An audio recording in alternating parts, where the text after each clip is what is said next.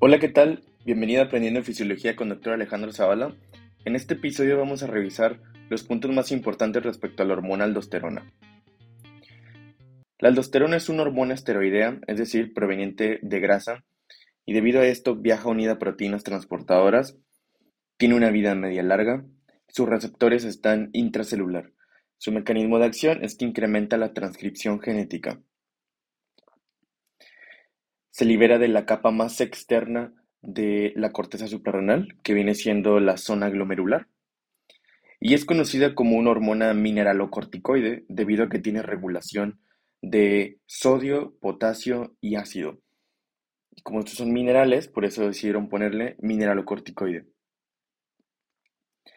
La función de esta hormona es reabsorber a nivel del riñón agua y sodio hacia tu torrente circulatorio.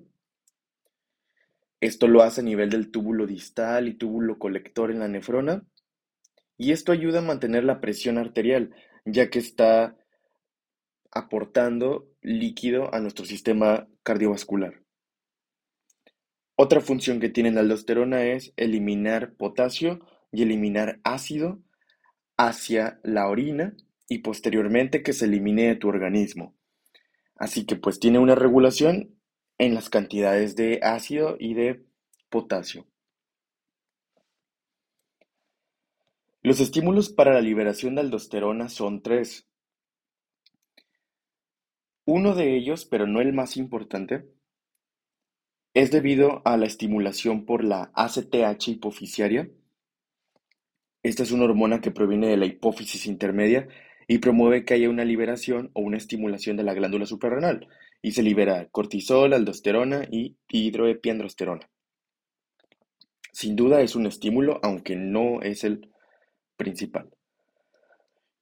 Otro estímulo para liberación de aldosterona es que haya incremento en los niveles de potasio en el plasma.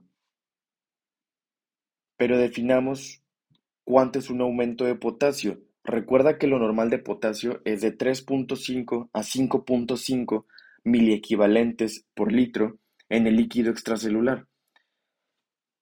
Cuando por alguna situación a una persona le incrementa el nivel de potasio por arriba de 5.5, tenemos que este, este potasio va a ir a estimular a la glándula suprarrenal para que haya una liberación de aldosterona. La aldosterona como consecuencia va a reabsorber sodio y agua y va a eliminar a ese potasio y va a eliminar a ese ácido. Entonces es una manera de estar en homeostasis en cuanto a los niveles del potasio. Situaciones en las que puede haber un incremento de potasio puede ser algún trastorno hormonal de otra índole. Por ejemplo, recordemos que los pacientes diabéticos, al no tener un buen funcionamiento de la insulina, en sangre se les aumentaban los niveles de glucosa, potasio.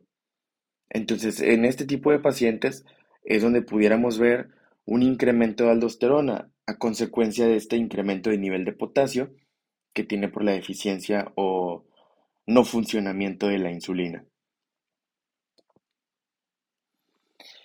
Y ahora, el último estímulo para la liberación de la hormona aldosterona y el más importante de todos es el sistema renina-angiotensina-aldosterona.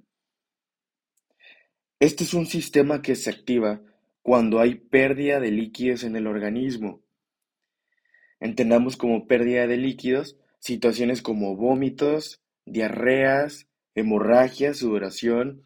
Todas estas son pérdidas de líquidos en el organismo y es un estímulo para que se active este sistema renina-angiotensina-aldosterona. La principal idea aquí es que cuando hay una disminución de sangre hacia el riñón o hacia el parénquima renal, es cuando se comienza a liberar la renina. La renina se libera del aparato yuxtaglomerular, que son células que se encuentran asociadas a la arteriola aferente renal.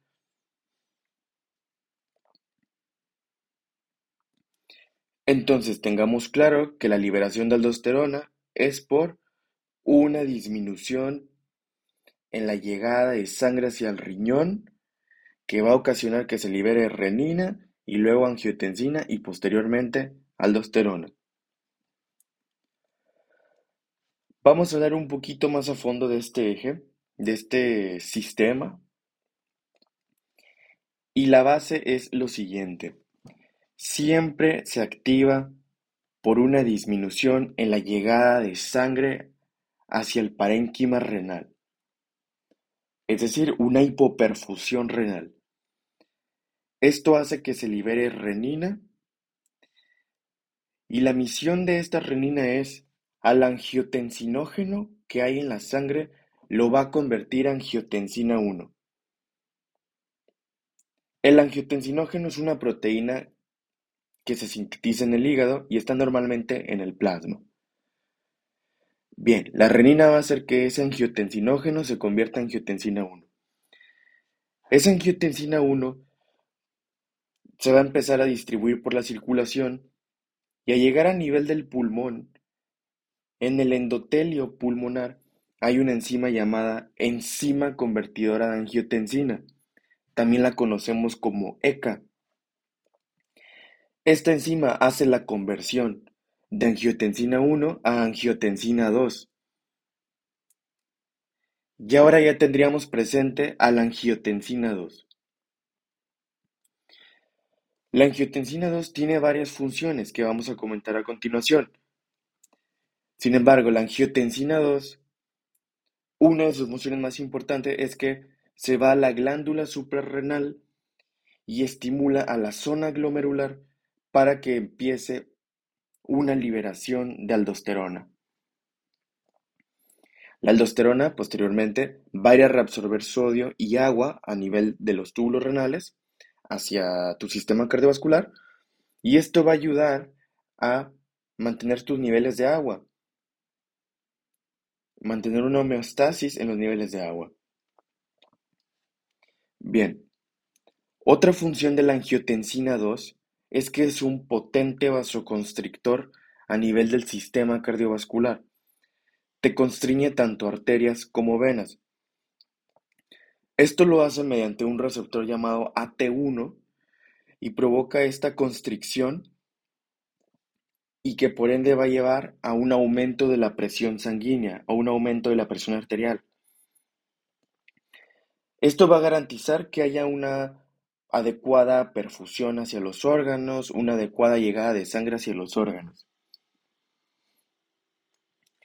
Otra cosa que hace la angiotensina 2 es que llega a nivel de la hipófisis y específicamente en el lóbulo posterior que es la neurohipófisis Promueve secreción de hormona antidiurética, la ADH. Esta hormona lo que va a hacer, como ya hemos platicado en un episodio anterior, se va a ir al túbulo colector renal y mediante el receptor V2 va a reabsorber agua hacia tu sistema cardiovascular. Claro, también la hormona antidiurética va a activar a su receptor V1 y va a provocar vasoconstricción también. Entonces, también va a subir la presión esta hormona. Entonces, quiero que te des cuenta de cómo este sistema renina, angiotensina, aldosterona tiene la finalidad de reabsorber líquidos a tu organismo, aumentar la presión en tu organismo. Y nota que esto se lleva a cabo cuando en un principio los pacientes o las personas tienen disminución en el flujo de sangre hacia el riñón. Entonces nota esta homeostasis. El riñón está recibiendo poca sangre debido a que tienes un estado de deshidratación o de baja perfusión hacia el riñón. Y las maneras de compensar del, organismo es que se incrementa renina, angiotensina, aldosterona y este sistema te va a ayudar a mantener un equilibrio en tus niveles de agua.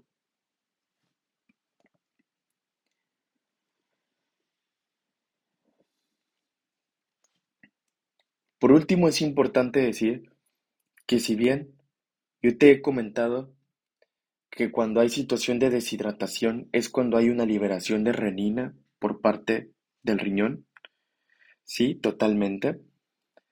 Solo que la clave o la definición de que este sistema se active es una hipoperfusión renal, es decir, una baja en la llegada de sangre renal. Y ok, esto es provocado por la deshidratación y los estados de deshidratación que te estoy platicando, pero sin embargo, hay otras situaciones en donde la persona no está deshidratada como tal y está teniendo una hipoperfusión renal. Una de estas situaciones puede ser la insuficiencia cardíaca, que entendamos como insuficiencia cardíaca cuando el corazón ya no bombea adecuadamente, entonces ya no le llega sangre adecuadamente al riñón y tenemos una activación del sistema renina, angiotensina, aldosterona. Esto termina empeorando la insuficiencia cardíaca, porque si de por sí el corazón ya no puede bombear adecuadamente, se están incrementando hormonas que van a provocar una retención de líquidos a nivel del sistema cardiovascular. Entonces, es una enfermedad muy compleja. U otra situación en la que también se puede liberar renina y no estar precisamente deshidratado puede ser una estenosis de la arteria renal. Una estenosis es un estrechamiento, una disminución en el diámetro. Esto puede ser causado por placa de aterosclerosis a nivel de las arterias renales cuando hay un estado no controlado en el metabolismo de las grasas. Y esta estenosis va a provocar que disminuya la sangre que está llegando al riñón y se va a activar este eje renina-angiotensina-aldosterona. Entonces nota cómo el paciente no está deshidratado, pero debido a que tiene una afectación en la arteria renal, tiene una disminución en el flujo de sangre hacia el riñón y se va a incrementar renina, angiotensina, aldosterona. Y listo, son los puntos más importantes de esta hormona. En el siguiente episodio hablaremos de los trastornos, un exceso y una deficiencia. Nos vemos